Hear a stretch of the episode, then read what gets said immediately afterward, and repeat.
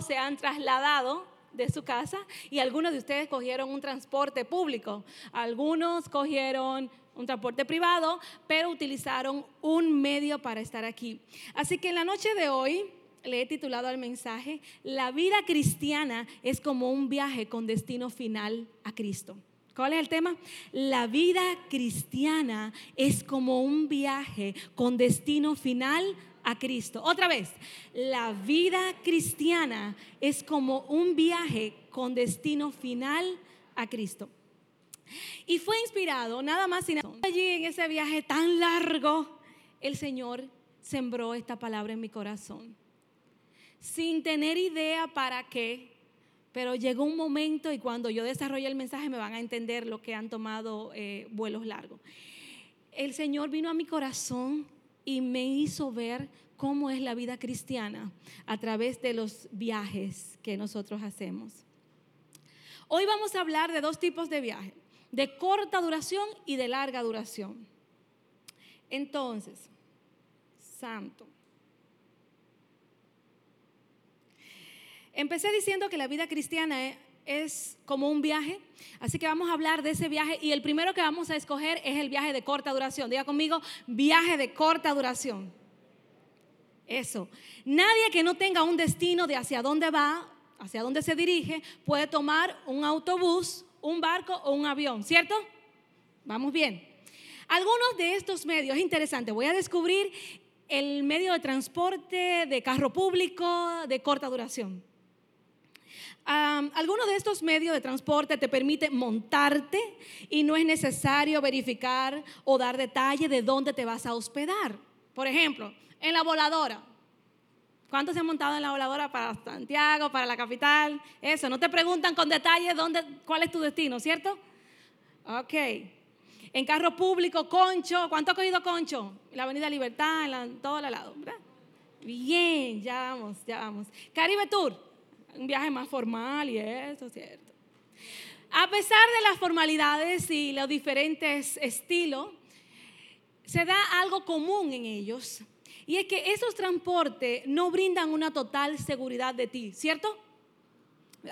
No les importa si te dejan en peligro. Algunos, por ejemplo, la voladora se para donde el pasajero le diga, déjame aquí. Y ahí se apea. El chofer le pregunta, ¿por qué? No, te dejan, donde tú dijiste que te dejaran, igualmente los, los carros. Es más, algunos se detendrán donde tú le digas sin cuestionarte o sin preguntar qué más pueden hacer por ti. Cabe destacar que estos viajes son limitados y son limitados, te llevan, por lo general, debes auxiliarte de otro para poder llegar a tu destino final, ¿cierto? Primero tú coges el Caribe Tour, después del Caribe Tour tienes que llamar un taxi para que te lleve a tu destino. Pero esos viajes no te llevan al lugar específico donde tú quieres ir, sino que tienen que, ¿verdad?, auxiliarte de otro para poder llevar. Una parte importante es que eres desconocido por el chofer y su equipo, los cobradores. No te conocen, ¿cierto? No les importa si vas cómodo o si tienes hambre. Ay, no, a veces te ponen, mira, echa para allá tú, echa para allá, hay paso, hay paso, paso ahí. Y tú que pones un bulto de que para que nadie se siente. Mentira, te lo quitan. Y te pones incómodo y ven gurruñado y los pies levantados. Ok. Su único interés por ti es que le pague la cuota asignada. ¿Cierto? Ahí sí hay problema si tú no tienes el dinero. Pero después, por lo demás, no, no, no hay problema si tú vas incómodo, no. Y no le importa si eres el primero en pagar. Oigan este detalle. Irás en el mismo sitio que los demás. Tú donde todos van. Y no importa que fuiste el primerito y que madrugaste para pagar. ¿Qué aplicación tiene esto en nuestra vida? Bueno, fíjense, estos son semejantes a aquellas personas que se unen a la vida cristiana sin ningún rumbo fijo. Se meten a la religión cristiana, cambian de religión, se unen a la fe cristiana, pero tú le preguntas, ¿y para dónde van? Ellos te van a decir, para el cielo. Y tú le preguntas, ¿cuál cielo? Ese que está ahí, muchacho, de la nube. O sea, no saben, están perdidos para dónde van. los que se unen a la fe cristiana bajo esta condición viven inseguros. ¿Por qué? Porque sus maestros o líderes religiosos no les importa si tu fe está en peligro o no. ¿Verdad? Regularmente son pastoreados por, por personas de esta manera, regularmente. Dice aquí, cuando te quieras detener o rendirte, no van a extender su mano para levantarte porque su ayuda es condicional. Este tipo de creyente cuando eh, empieza en, este, en, en esta unión, que no sabe para qué se metió a la religión cristiana, pero está en la iglesia en algún punto siente algo como de que quiere seguir, pero a la misma vez se siente deseo de rendirse, pero no encuentra a nadie que le ayude, ¿no? Porque hay condiciones. Ese miembro no ofrece nada a ese tipo de iglesia y ellos no extienden su mano para ayudar.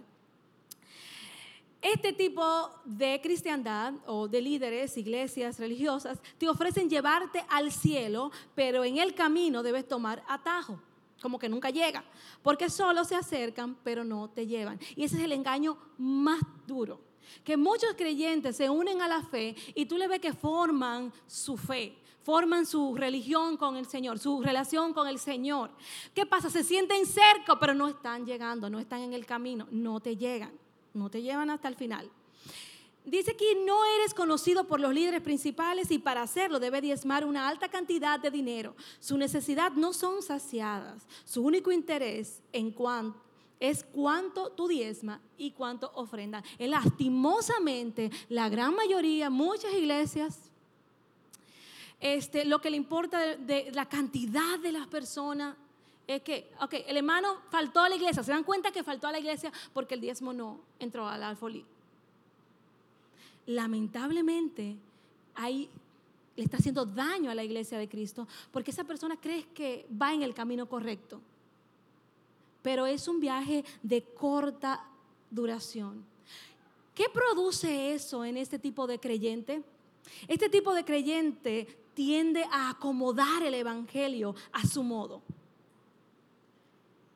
de acuerdo a su conveniencia no perseveran en la sana doctrina y no se sacrifican por el Evangelio. ¿Conocen alguno? No me levante la mano. Pero yo sé que sí. Solo conocen la ruta de ir a la iglesia los domingos y a la célula, por si acaso van a la célula. Pero están en un viaje de corta duración. ¿Por qué? Porque tú ves su estilo de vida muy diferente a la de la palabra, pero son cristianos. Sube su relación y dicen, oh no, yo amo a Dios, Dios me ama, es su, ese es mi papá. Pero no lo gobierna, no lo dirige, no hay un señorío, no hay un rendimiento de su vida al Señor. Esos creyentes, si conocen alguno, que yo sé que aquí no hay, pero si conocen alguno, ellos están en un viaje de corta duración. ¿Qué dice la Biblia en cuanto a esto? En Proverbio 14, del 12 al 14 dice en la nueva traducción viviente, delante de cada persona hay un camino que parece correcto, pero termina en muerte. La risa puede ocultar un corazón afligido, pero cuando la risa termina, el dolor permanece.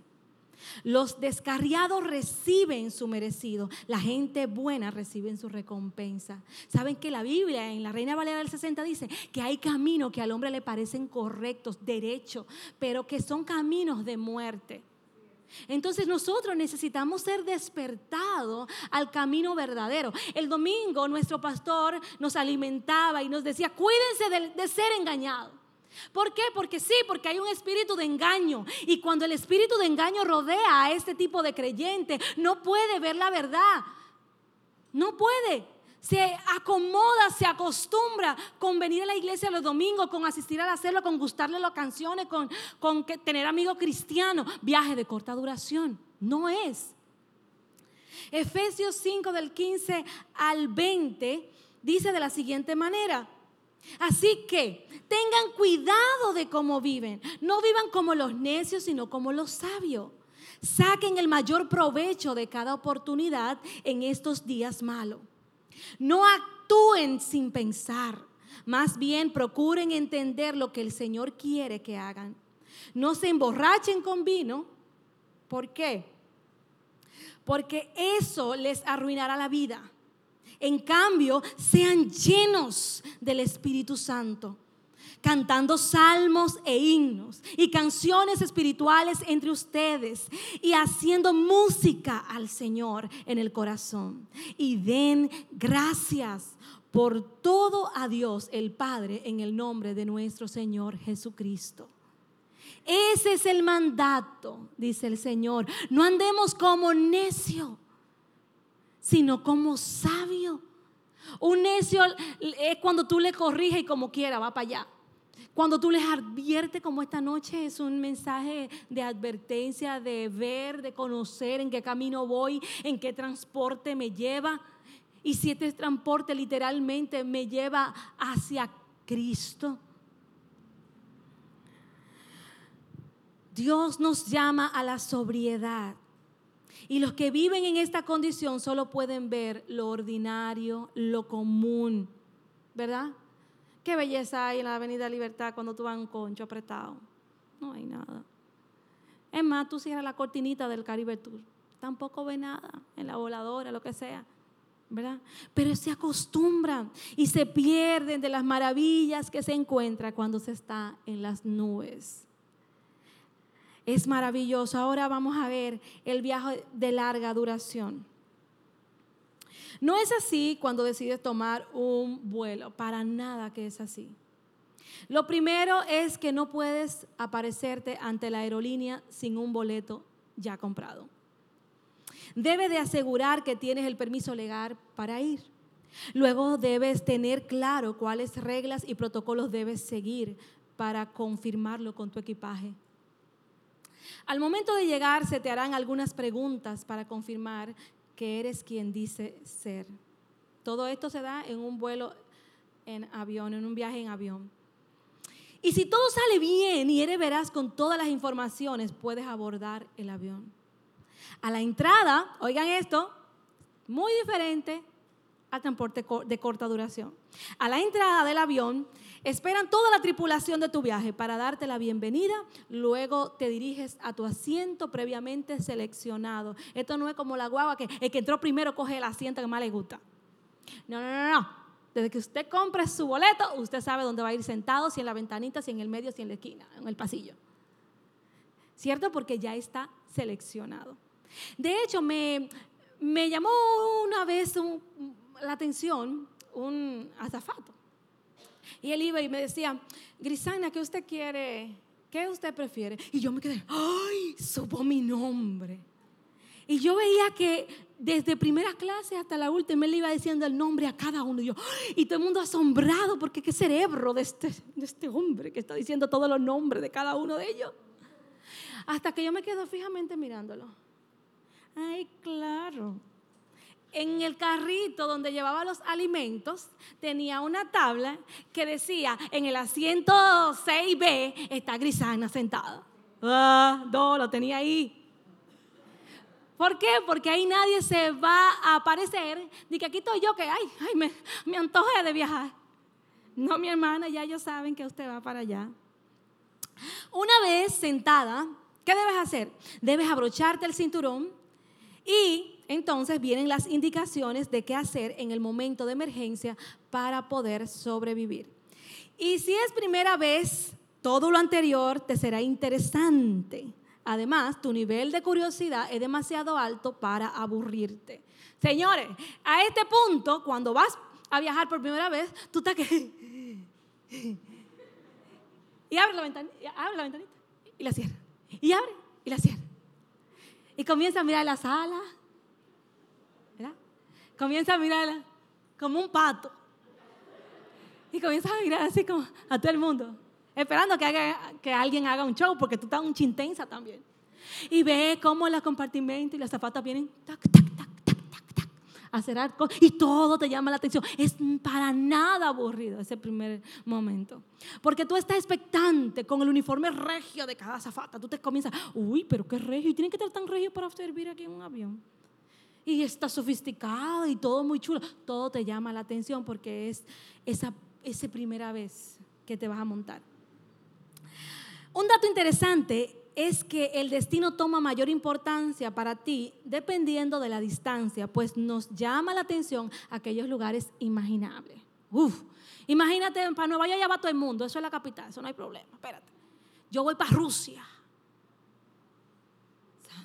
El corazón, desde que tú comienzas, ya es un aire nuevo, tú, tú hasta llega al aeropuerto diferente. Porque va para Rusia. Sí, sí, Rusia. No así cuando tú vas a Nueva York. No. Al Kennedy, no. No, no, no, no. No, no, no te pasa eso, no. A Puerto Rico, hay menos. Tampoco, no te da. No, pero tú te mantienes expectante, voy para Dubai. Uh, algo que se lleva como no sé cuántas horas de vuelo. Ok, empecé diciendo que si no tienes un destino, no puedes emprender el viaje, pues es aquí donde mayormente se cumple. Si te diriges a un país desconocido, oiga, ¿qué pasa cuando ustedes están dentro? Ya ustedes no van a necesitar viajar después de esto. Si te diriges a un país desconocido, deberás llenar un formulario donde, se te, donde deberás especificar el lugar donde te quedarás y por cuánto tiempo. Y en algunos casos, quién pagará tu estadía. Ellos lo quieren saber todo. Es interesante porque este formulario da especificaciones muy claras y preguntas muy definidas que deben ser coherentes con tus datos. Y una vez estando dentro, ¿sabe lo que sucede? Estás dentro, estás sentado, así como tú estás, y estás, ya te abrocharon el cinturón, las luces se apagaron, ya el avión subió. Interesante, ¿tú crees que eso se va, que al, que al atravesar la nube tú vas a sentir algo grande y no sentiste nada? Cuando está allá arriba, tú dices, está parado, está corriendo. O sea, es una calma que tú te duermes y te despiertas. Porque tú no sientes nada. ¿Saben qué pasa en la primera hora? Por lo menos a mí me pasó en ese que era muy largo. Te la pasas hablando del proceso y de tu experiencia en ese momento. Ay, Dios mío, yo tuve que hacer tantos arreglos para poder venir para acá. Y esto, y tú lo comienzas a contar en esa primera hora, abuelo de pájaro, toda tu vida con la persona que tú andas. ¿Cierto? La segunda hora se te agotan las palabras. La tercera hora, ve a todo el mundo cabeceándose, lo que se están resistiendo. La cuarta hora te da deseo de ir al baño y te para más de una vez. La quinta hora no hay con quién hablar, ¿ya? No hay palabra, no hay nada. Y, tratas de poner en orden tus pensamientos. Eso se toma un largo tiempo. Mm, porque ahí comienzan todos los pensamientos como, como fotografía a venir a tu mente. Todo, todo, todo, todo. Tú piensas el pasado, el presente, el futuro. Todo tú lo piensas aquí. Entonces toma un momento largo para tú decir, espérate, espérate, espérate, déjame pensarlo bien. Y luego surgen las preguntas. ¿Valdrá la pena esto? ¿Me gustará? ¿Estaré feliz? Y es donde aparecen las dudas para hacerte sentir inseguro de tu viaje. Y detrás de las dudas llega el temor a lo desconocido y comienzas a considerar si el dinero que lleva será suficiente. Y se parece mucho a la vida cristiana en este punto. Cuando venimos al Señor, todo es expectante.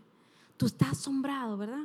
Pero a medida que pasa el tiempo, tú haces así. Y así como la primera hora, tú hablas de Cristo a todo el mundo cuando te conviertes. Pero la segunda hora, ya no hay de qué hablar. En el segundo tiempo de tu vida como cristiana o cristiano, ya tú eres cristiano y vas a la iglesia y sirve en un ministerio, pero no hay a quien predicarle porque tú no, le hablas a nadie. La tercera hora es cuando tú, tú estás como alelado. Tú sabes, un cristiano alelado. Mm. Mm. Sí, él es cristiano, lo saben porque va a la iglesia, porque se casó en la iglesia, porque se desarrolló en la iglesia, pero no porque hay un, un, un mover, una vida, es así. Pero ¿qué podemos decir de este viaje de larga duración? Porque tengo que tomar uno de los dos.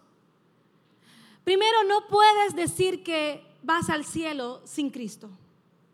Así como un viaje tú no lo puedes tomar sin tu pasaporte, sin su pasaporte, sin sus documentos, así tampoco tú puedes decir que va al cielo sin Cristo. ¿Sabes por qué? Porque el cielo es Cristo. Sin Cristo no hay cielo. La segunda cosa que debes hacer es que debes tener el sello del Espíritu Santo. Debe estar sellado. Un pasaporte no es válido, una visa no es válida si no tiene el sello. Asimismo, tú podrás llamarte cristiano porque te gusta todo lo cristiano, pero si no tiene el sello del Espíritu Santo, no eres cristiano.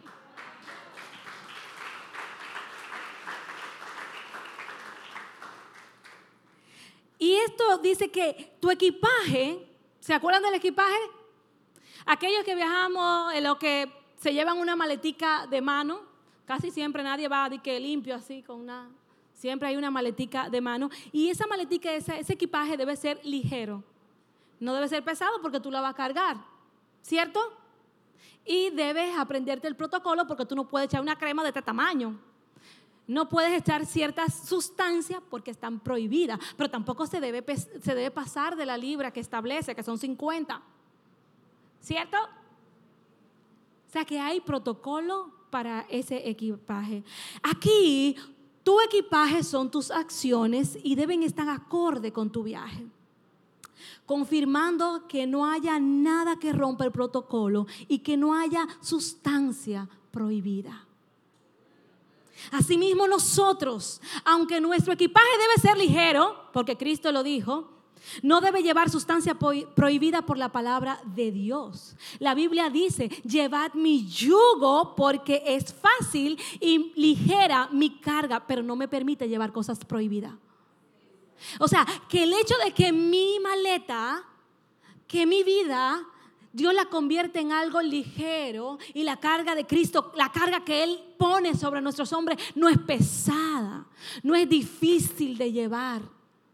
¿Tú sabes cuándo es difícil? Cuando tú llevas sustancia prohibida. Porque el que lleva una sustancia prohibida, ¿sabe qué pasa? Anda como asustado. Y tú ves que se pone en la fila y, y, suda porque sabe que se lo van a descubrir porque es que va a pasar por una máquina que le va a revelar todo lo que hay adentro. Y no hay cosa más dolorosa que tú sabiendo que no debe llevarlo te hace chivo loco y lo entra. Te costó llevarlo hasta ahí. Y sobre todo más doloroso cuando te lo sacan y lo echan en el king zafacón. Porque fueron examinadas, porque te pasaste de la libra, porque había sustancia prohibida. Joven, amigo, hermano que me escucha, Dios nos da una vida ligera para caminar con Él es ligera porque Él nos lleva. Y todos los mandamientos no nos son gravosos. Los mandamientos de Cristo no son difíciles de cumplir. Se convierten en difícil cuando lo mezclamos, cuando lo ponemos, cuando lo imponemos. Pero cuando es el Espíritu Santo y tú recibes eso, entonces tú no tienes temor de nada. Tú tienes la seguridad de que tu equipaje se va contigo a tu destino final. ¿Ve?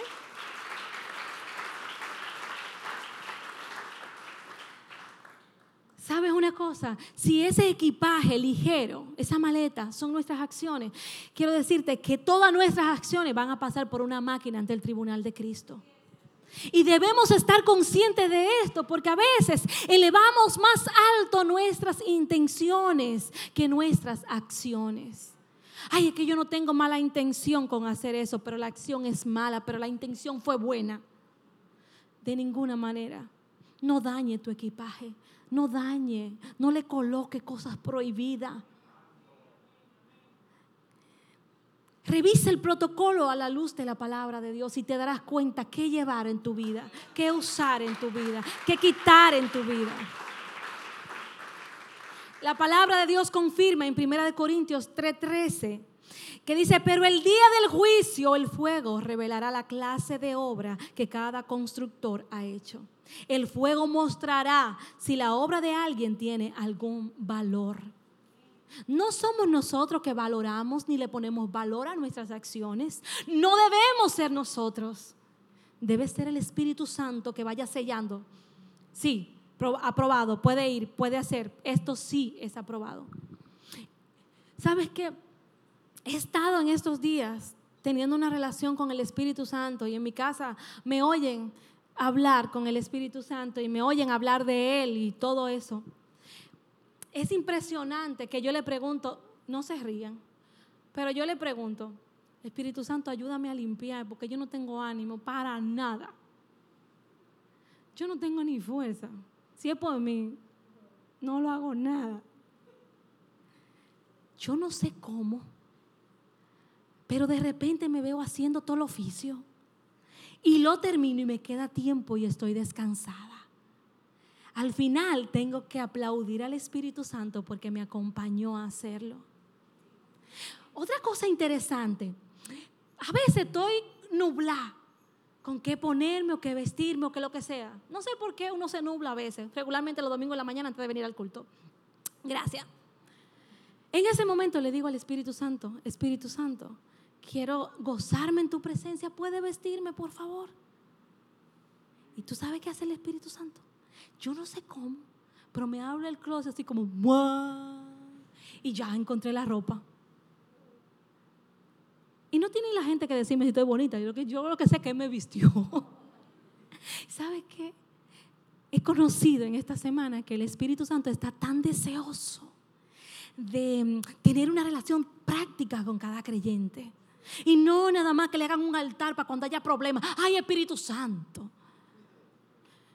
Él no quiere ser usado ocasionalmente. Él no quiere ser buscado, mejor dicho, ocasionalmente. Cuando tienes un problema, cuando ya no encuentras con quién hablar, cuando te encuentras sola y ahora con quién voy a hablar contigo, Espíritu Santo. Él no quiere ser esa opción sobrante. Él quiere ser la primera opción en todo. Es impresionante la ayuda que Él da, como Él lo da.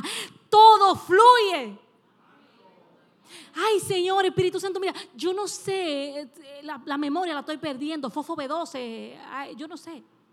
Entonces me olvida, salgo de la habitación cuando llego a la ¿qué era lo que yo estaba buscando? Y así mismo es en la palabra, hago mi devocional a las 12 del día, no sé de qué leí. No sé de qué se predicó el domingo. Bueno, yo se lo mencioné. Pero regularmente se nos nubla todo. Pero el Espíritu Santo dijo que Él nos recordará, ¿qué cosa? Todas estas cosas. Qué bello es cuando yo necesito esa palabra y viene el Espíritu Santo y te la recuerda y la trae a memoria porque Él hace viva la palabra de Dios en ti. De igual forma, los asientos del avión están seleccionados desde el momento que compramos el boleto. Asimismo, nuestros asientos en el cielo están previamente seleccionados. O sea que si tú eres de lo que dice, lo importante es entrar al cielo. No, mi hermano, eso no es un play. No, no es un play. Juan 14.2 dice que en la casa de mi padre muchas moradas hay. Hello, pero el hecho de que haya mucho no significa que ahí va a entrar todo el mundo. Si así no fuera, dice Cristo, yo os lo hubiera dicho. Pero voy pues a preparar lugar para vosotros. Él va a preparar un lugar para mí. Diga conmigo, va a preparar un lugar para mí. O sea que esto no va en lo improvisado. No, para nada. Debe previamente seleccionar tu asiento. ¿Cómo? Teniendo el sello del Espíritu Santo, recibiendo a Cristo en tu corazón. Así habrás preservado tu asiento en los cielos. En el avión se nos indica la salida de emergencia y qué hacer en caso de que lo necesites. Siempre están esas mujeres todas esas señalizaciones la, hacen. ¿Para qué? Para que en caso de emergencia nosotros sepamos dónde está la bombita que da aire, eh, dónde está el salvavidas y todo lo que podemos utilizar como herramienta para librarnos de la muerte fatal. Asimismo, Dios nos dice que en caso de emergencia, mira qué chulo, mira qué bien. Dios nos deja algo en caso de emergencia a los creyentes, a sus hijos. Él dice en Efesios 6, 18, hablando de la armadura de Dios, una palabra final. Sean fuertes en el Señor y en su gran poder. Pónganse toda la armadura de Dios. O sea, en caso de emergencias, Dice, pónganse toda la armadura de Dios para que podáis resistir o permanecer firme contra las estrategias del diablo. Me encanta porque dice, pónganse todas las armaduras. No dice, mira, coge la que primero agarre. Ajá, y si te está asfixiando y lo que hay es un salvavidas.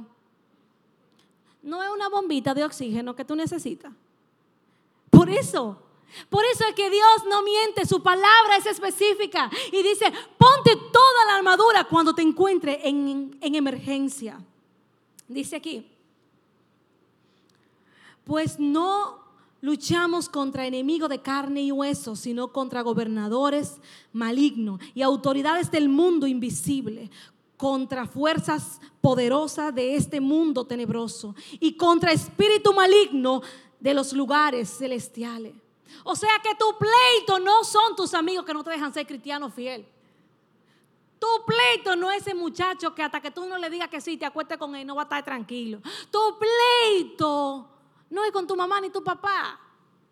Tu pleito es contra Satanás.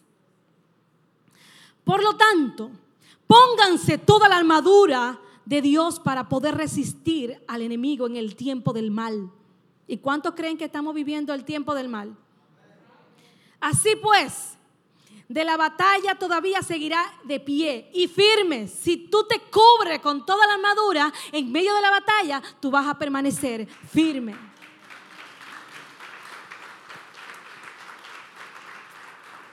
Dice el verso 14, defiendan su posición poniéndose el cinturón de la verdad y la coraza de la justicia de Dios. Pónganse como calzado la paz que proviene de las buenas noticias a fin de estar completamente preparado. Además de todo eso, levanten el escudo de la fe para detener las flechas encendidas del diablo. Hmm, es una guerra. Pónganse la salvación como, como casco y toman la espada del Espíritu, la cual es la palabra de Dios. Dice él, oren en el Espíritu en todo momento y en toda ocasión. Manténganse alerta y sean persistentes en sus oraciones por todos los creyentes en todas partes. ¡Wow! Si te encuentras en emergencia, haz esto y te mantendrás firme. Jeremías dice que si te encuentras en emergencia, dice, clama a mí y yo te responderé y te enseñaré cosas grandes y ocultas que tú no conoces. Pero debemos que clamar. Clamar. Estamos en medio de emergencia. Me cubrí con toda la armadura de Dios. Ahora yo clamo. Y es en ese momento que el Señor me va a mostrar lo que yo no puedo ver a simple vista. Asimismo, como el que viaja por primera vez, todo en la vida cristiana le parece interesante, porque el nivel de curiosidad es elevado y, te impresiona todo lo que Dios puede hacer y te maravilla el saber que te espera un futuro a su lado. Si eso no te maravilla, dime qué te va a maravillar. Si el hecho de saber que tú vas a poder vivir al lado con el Creador, ¿qué más puede maravillarte? ¿Qué más? Si saber que te levantará y te acostará con Él. Termino con esto. Tu tiempo aquí no es en vano. Tuvo un propósito señalado al final. Querido amigo, hermano, si ya has empezado este viaje y espero que sea en el viaje de larga duración, o si deseas hacerlo para aquellos que no han dicho sí a Cristo, que no le han entregado su vida a Cristo, el señorío de, de su vida a Cristo.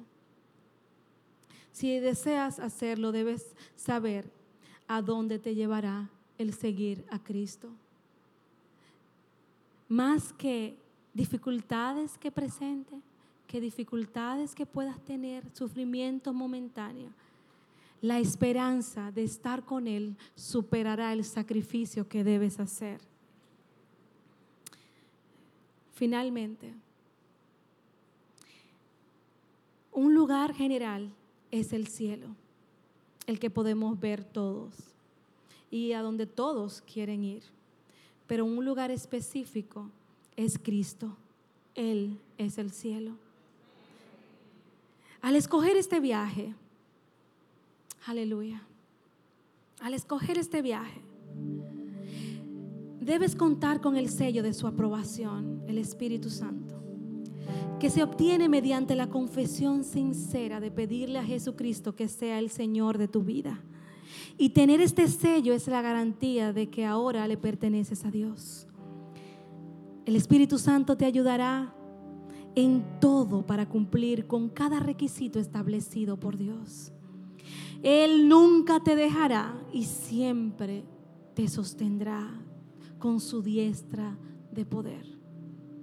En este camino hacia el Padre Celestial es un camino cotizado por mucho, pero pocos son los que llegan a Él. Te invito a ponerte sobre tus pies.